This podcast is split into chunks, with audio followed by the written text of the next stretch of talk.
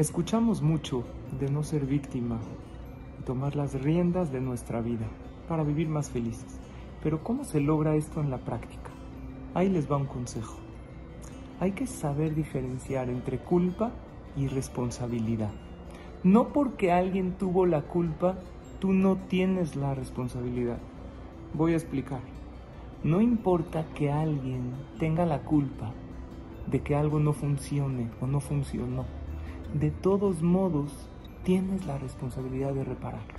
Por ejemplo, si alguien tuvo un padre alcohólico o abusador, no es su culpa, pero por supuesto es su responsabilidad de encontrar cómo tratar con esos traumas y obtener una vida mejor.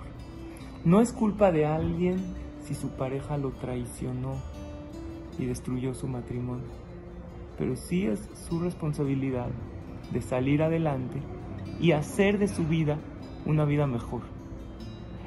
Porque cuando alguien tiene la culpa de algo, como que queremos que se le castigue, queremos que sufra por lo que hizo, pero eso no nos da nada y no repara nada.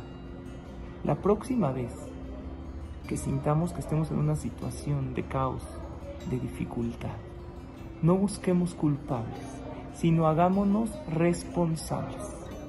Y yo te digo a ti, ¿sabes de qué tú eres súper responsable? De tu corazón. Aunque alguien te lo lastimó, tú eres responsable de tener bien tus sentimientos, de tu vida, de tu felicidad, porque eso nadie lo va a hacer por ti.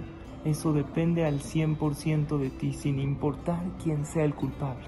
Recuerda, tú eres el responsable. Cuando estás en modo víctima, estás atorado en buscar el culpable. Pero cuando eres protagonista de tu vida, te enfocas en tu responsabilidad. Piénsalo, ojalá te haya gustado esta reflexión y que te sirva en la vida. Muchas gracias y nos vemos el próximo video.